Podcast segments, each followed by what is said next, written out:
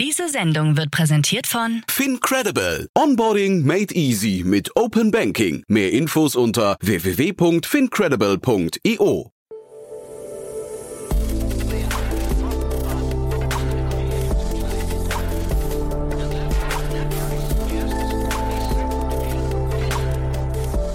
Startup Insider Daily. Herzlich willkommen zurück zu Startup Insider Daily. Mein Name ist Jan Thomas und wie von angekündigt, Petra Dobrocke ist bei uns zu Gast, die Co-Founderin und CCO von Bird. Ja, und wir sprechen über den Logistikmarkt. Wir sprechen über ein Unternehmen, das den Fulfillment bei Amazon Markt ja von hinten aufrollen möchte und ja, da ein paar spannende Alternativen anbietet, würde ich sagen. Der Markt ist natürlich nicht ganz unumkämpft. Da gibt es auch andere Anbieter, aber genau über die Herausforderungen und auch die Frage, wie man in diesem Markt bestehen möchte, sich differenzieren möchte, haben wir gesprochen. Das Unternehmen hat gerade 50 Millionen Euro eingesammelt. Da geht es richtig zur Sache und dementsprechend ein tolles Gespräch wartet auf euch. Bevor wir loslegen, noch kurz der Hinweis auf nachher um 16 Uhr, wie jeden Mittwoch, meine liebe Kollegin Nina Weidenau mit dem Format Junge Startups. Ihr kennt ja schon, wir stellen hier jede Woche drei Unternehmen vor, die maximal drei Jahre alt sind und maximal eine Finanzierung in Höhe von einer Million Euro abgeschlossen haben. Und so auch diese Woche. Nina hat zu Gast ein Unternehmen, das sich im Social Media Bereich tummelt, eins, das sich mit Arbeitsschutz in der Bauindustrie beschäftigt und eines, das den Kontakt zu MINT-Nachwuchstalenten herstellen möchte. Ja, also im Bereich, ich würde mal sagen, im erweiterten Recruiting-Segment unterwegs ist. Also dementsprechend drei tolle Themen, drei sehr unterschiedliche Themen, würde ich sagen. Aber genau das ist ja der Sinn des Formates.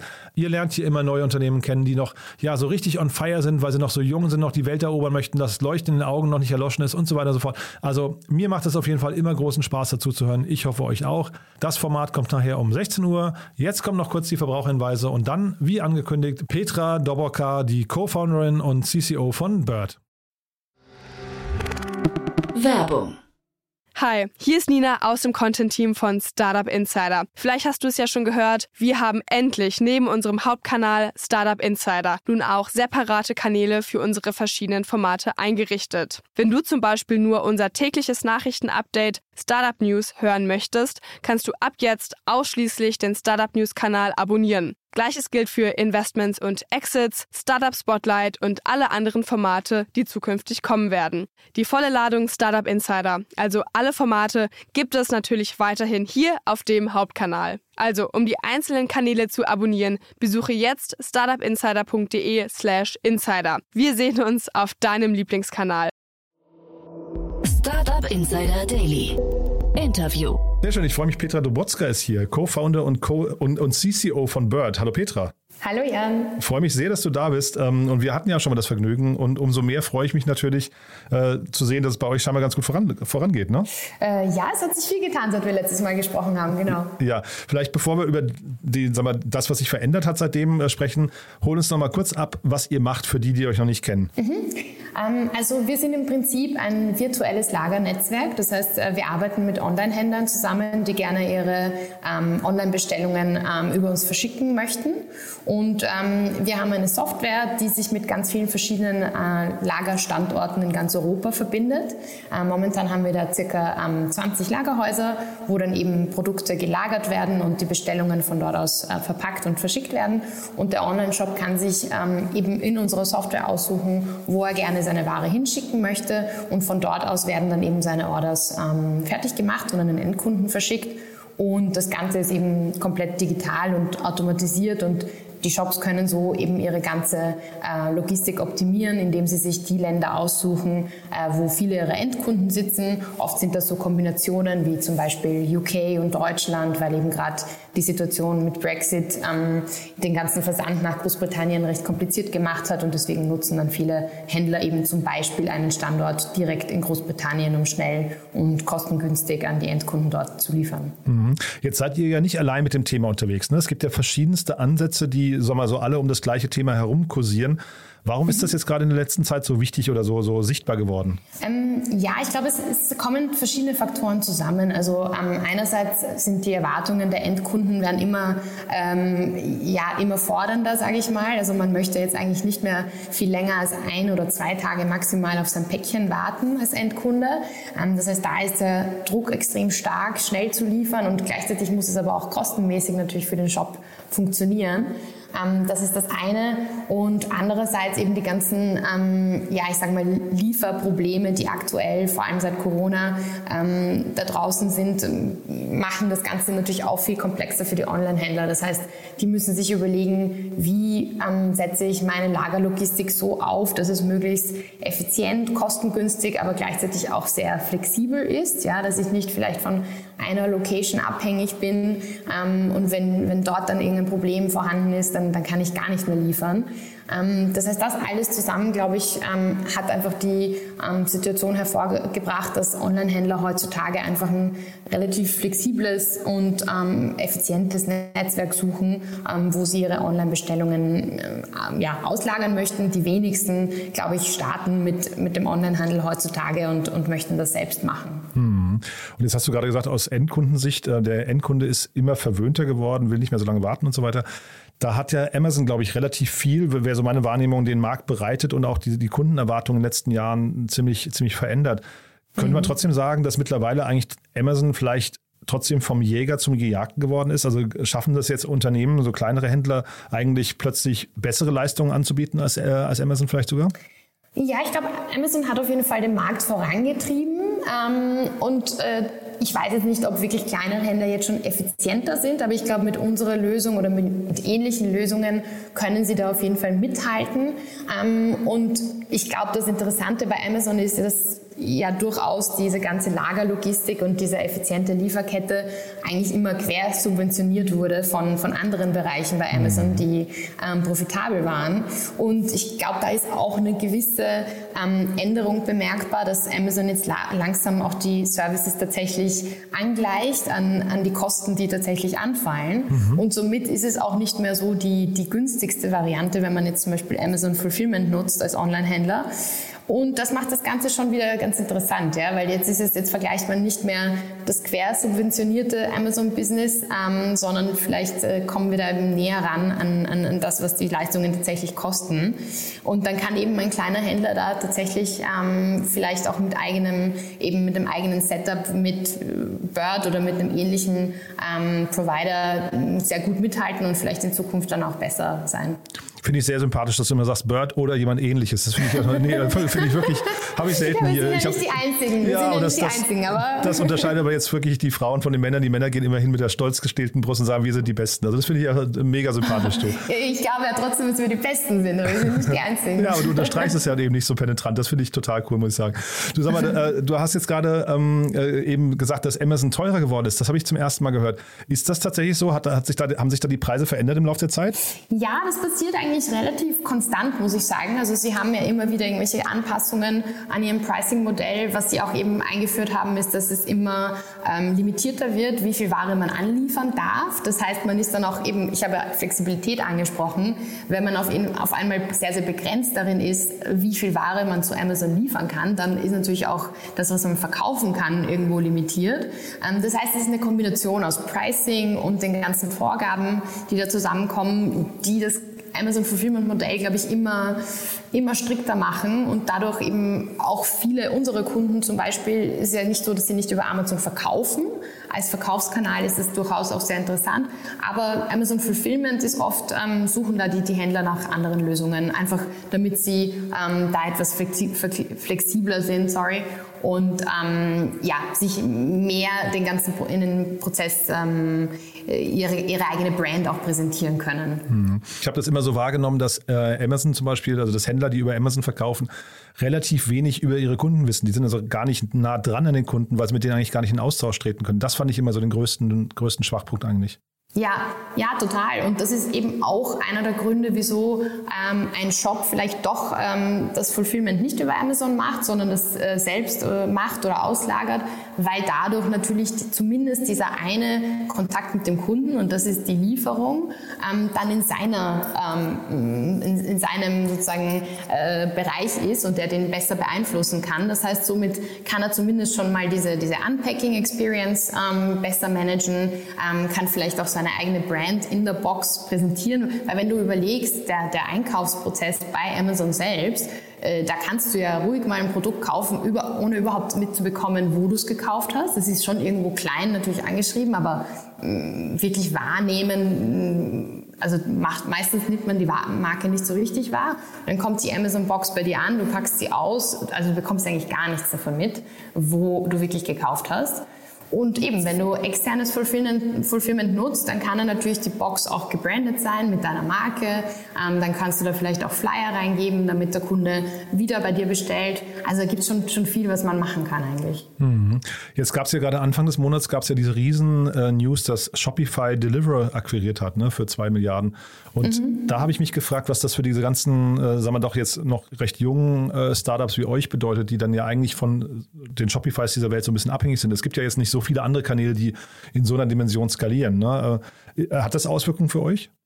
Ähm, ja, also für uns ist es eine super spannende Entwicklung, weil ja auch Deliver, wenn man sich ähm, die ganzen Modelle anschaut, in den USA ist eigentlich Deliver das, was uns am nächsten ist. Also sie haben ja auch ein wirklich virtuelles Netzwerk, mhm. ähm, wo sie an der Warehouse Management Software arbeiten und dann aber mit ähm, ähm, Drittanbietern, also mit Logistikfirmen zusammenarbeiten, die dann das operative Geschäft, also die Päckchen verpacken.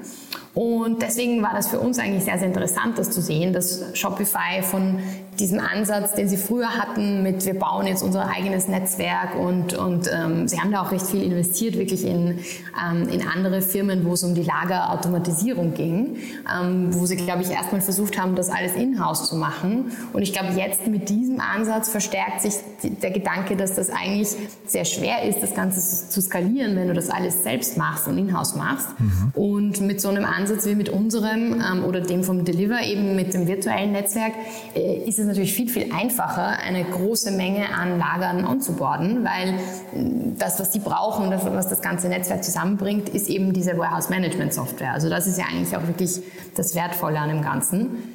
Ähm, aber ja, generell zu deiner Frage glaube ich, ähm, dass das äh, für uns ist es auch grundsätzlich deswegen gut, weil wir sehen, dass die ganzen Online-Shops auch strugglen. Einfach, sie können verkaufen, ja, da, da finden sie ihre äh, Marketingkanäle, die funktionieren und dann kommt es zum Fulfillment und das ist oft der Punkt, wo es dann scheitert, weil sie eben nicht den Weg finden, wie sie effizient zum Kunden liefern können und das nicht nur in ihrem nationalen Markt, sondern eben auch weltweit idealerweise.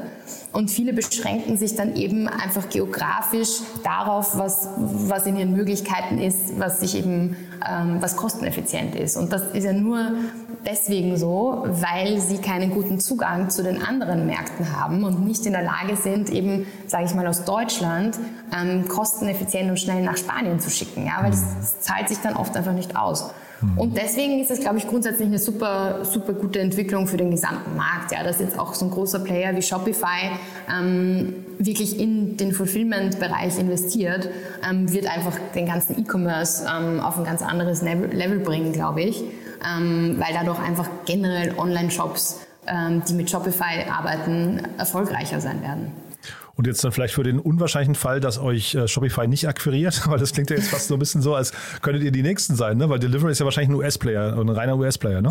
Genau, die sind, die sind in den USA unterwegs. Ähm, ja, du, also wir sind, glaube ich, da nicht so, nicht so drauf fokussiert, irgendwie akquiriert zu werden. Ich glaube, wir bauen erstmal unsere eigene Firma, die ähm, grundsätzlich ja von den Unit Economics her auf, auf Shipment-Ebene profitabel ist. Deswegen ähm, wollen wir jetzt da nicht irgendwie auf die nächste ähm, Runde blicken, wie wir einen Exit machen oder wie wir äh, irgendwie das nächste Kapital aufstellen. Aber ja, also grundsätzlich sind natürlich Diskussionen mit, mit Shopify sicherlich sehr interessant für uns, weil er auch sehr, sehr viele unserer Kunden ähm, Shopify nutzen. Naja, es klingt ja so ein bisschen nach einer Gelegenheit, ne, die sich vielleicht, also da, da, und deswegen frage ich auch, da gibt es ja jetzt quasi nur ein Fenster, ne? also man könnte jetzt davon, davon ausgehen, sie kaufen irgendwie wahrscheinlich ein oder zwei Player, sie werden jetzt nicht den ganzen Markt aufkaufen. Mhm. Ne? Und dann mhm.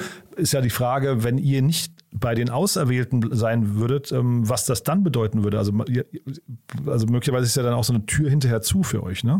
Ähm, ja und nein, denke ich, weil ich glaube, was, was natürlich auch spannend ist, dass, dass ähm, viele Händler äh, über mehrere Kanäle hinweg verkaufen. Mhm. Das heißt, ähm, Shopify alleine ist sicherlich ein extrem wichtiger Kanal, aber wir sehen, dass unsere besten Kunden, unsere sehr erfolgreichen Kunden oft mit einem Shop starten und das ist oft ein Shopify-Shop, aber über die Zeit hinweg ähm, nehmen sie andere Kanäle dazu, weil es einfach sehr, sehr wichtig ist, dass sie vielleicht dann eben über Amazon verkaufen, über andere Marktplätze. Ähm, und äh, das ist ja auch je nach Land sehr unterschiedlich eben. Also in Holland ist zum Beispiel Boll sehr erfolgreich als, als Marktplatz, in anderen Märkten ist oft Amazon und der Marktleader.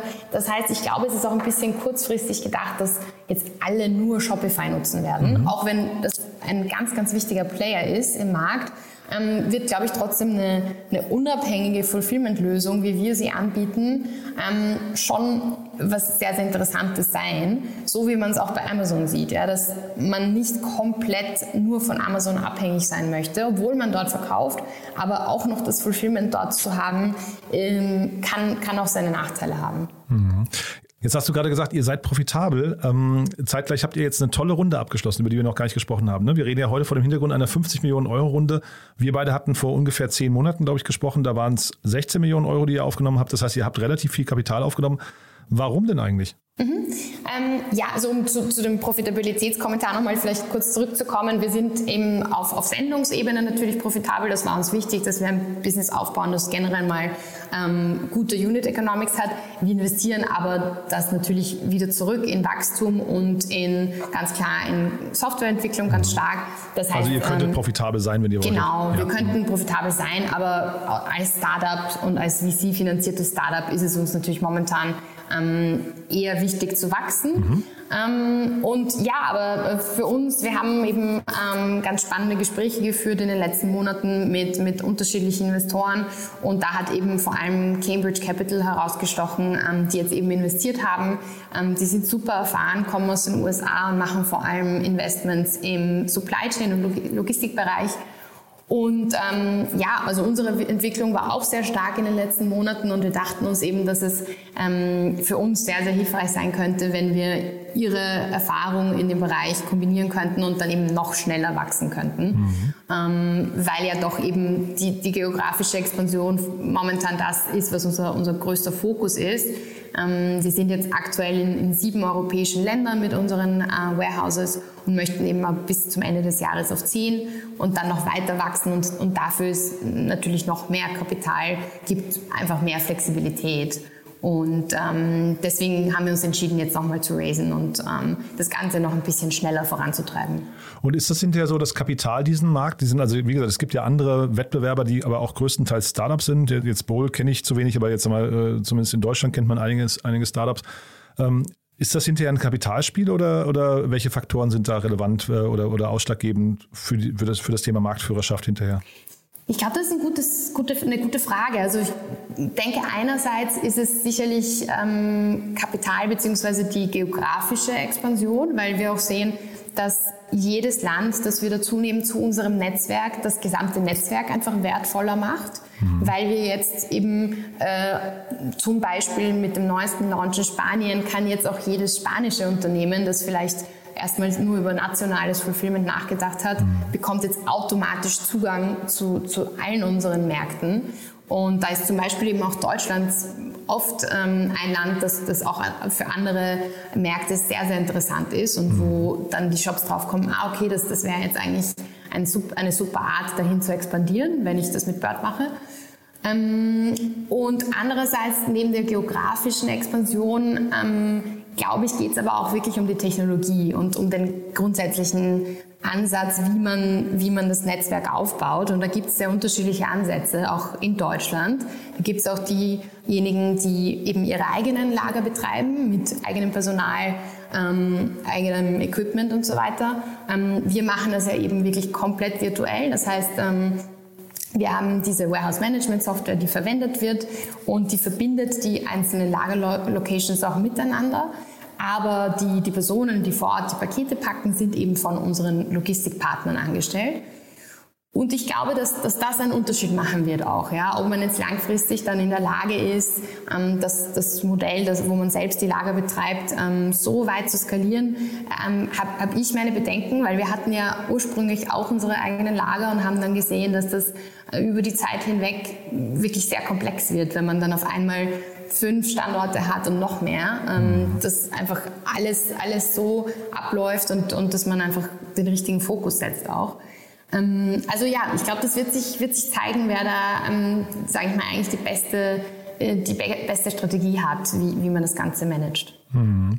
Und würdest du denn sehen, dass das jetzt vielleicht dann auch, weil es, es, es gäbe ja möglicherweise die Möglichkeit vom, von dem Markt, wir haben gerade über Shopify gesprochen äh, und, und der Akquisition von Deliveroo, es wäre ja möglicherweise jetzt auch ein M&A-Spiel, ne? dass jetzt irgendwie mal einer hingeht und sagt, ich hole mir jetzt richtig viel Geld und fange an, die äh, Mitbewerber zu akquirieren? Ja, ich glaube, da kommen wir langsam jetzt hin. Genau. Also ich, ich denke mir auch, mittlerweile sind auch sehr, sehr viele Player am Markt. Ähm, und da kommen wir langsam schon zu dem Punkt, wo man sich überlegen muss, ob man nicht ähm, eben auch gewisse Vorteile hat, wenn man, wenn man andere Unternehmen akquiriert. Ähm, ich glaube, wir sind da jetzt momentan in, an einem Punkt angelangt, wo wir uns langsam Gedanken in diese Richtung machen. Ähm, Wäre jetzt irgendwie zu früh gesagt, dass das jetzt direkt so, so weit sein wird. Aber ich glaube ja, auf jeden Fall. Also ich glaube, der Markt ist schon so weit, dass, dass man sich langsam überlegen muss, wie geht's weiter und, und was mache ich vor allem in Märkten, wo es Player gibt, die vielleicht ähm, wo, wo, man gewisse Überschneidungen hat, von denen man profitieren könnte. Hm. Ich kenne jetzt eure Bewertung nicht, ne? die habt ihr, glaube ich, nicht kommuniziert, aber zumindest die Dimension langt ja wahrscheinlich noch nicht, um andere zu akquirieren. Zeitgleich habt ihr aber, ähm, habt ihr zumindest vom Zeitpunkt her, glaube ich, noch einen, einen, sehr, sehr guten Moment abgepasst. Ne? Weil es könnte ja jetzt sein, dass eher Downrounds kommen. Das zeichnet sich ja schon so ein bisschen ab, äh, dass der Markt schwieriger wird. Und das könnte ja natürlich dann für, für Wettbewerber, die jetzt vielleicht kein Kapital eingesammelt haben in der letzten Zeit, ähm, möglicherweise auch bedeuten, dass sie dann tatsächlich zu einem Target werden. Ne? Ja, durchaus. Also ich glaube auch unser Timing, ähm, da waren wir jetzt eigentlich sehr zufrieden, dass ähm, das jetzt so gut, gepasst hat. Mhm. Und ich sage auch immer, wir sind jetzt nicht so ein Hype-getriebenes Startup. Ähm, deswegen äh, glaube ich auch, dass wir auch in Zukunft ähm, sehr gut voranwachsen äh, werden und dass es weiter gut laufen wird. Aber ich glaube schon, dass sich trotzdem im, im Markt, ähm, wie du sagst, äh, vielleicht andere Firmen, die doch ein bisschen mehr von diesem Hype profitiert haben, ähm, dass sich da jetzt zeigen wird, ob die das dann tatsächlich ähm, so hinkriegen, wie, wie sie geraced haben, mit welcher Valuation sie davor geraced haben. Mhm. Und ja, da sind vielleicht auch für uns ein paar Opportunities dabei. Also wird sich alles zeigen, aber ich glaube für uns grundsätzlich einfach eine, eine ganz spannende ähm, ja, äh, Marktumgebung auf jeden Fall. Super. Also klingt wirklich ganz, ganz toll, Petra, muss ich sagen.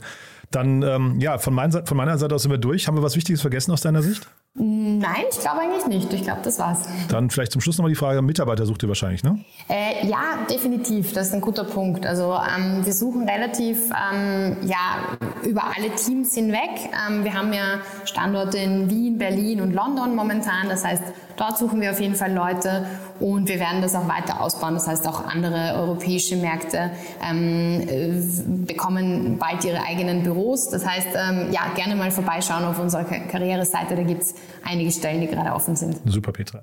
Du dann, ja, weiterhin nochmal Glückwunsch äh, für diese tolle Entwicklung und ich freue mich, wenn wir dann spätestens in zehn Monaten wieder sprechen. Ja? Vielen Dank. Werbung. Hi, ist Paul, Product Manager bei Startup Insider. Willst du wissen, welche Startups aus Hamburg, Mannheim oder vielleicht auch Bielefeld sich mit künstlicher Intelligenz beschäftigen? Oder wie zum Beispiel das Portfolio von Earlybird oder HV Capital aussieht? Entdecke all das und noch viel mehr auf unserer Plattform. Kostenlos und ohne Begrenzungen. Unsere Datenbank umfasst über 20.000 Profile aller relevanten Startups, Investoren und Personen, die darauf warten, von dir entdeckt zu werden. Also, wenn ich dein Interesse geweckt habe, schau einfach mal auf unserer Plattform vorbei unter startupinsider.de/slash insider. Startup Insider Daily, der tägliche Nachrichtenpodcast der deutschen Startup-Szene. Ja, das war Petra Doboka, die Co-Founderin und CCO von Bird. Damit sind wir durch für heute Mittag. Ich verabschiede mich jetzt zwar, aber nachher geht es ja weiter um 16 Uhr mit meiner lieben Kollegin Nina Weidenauer.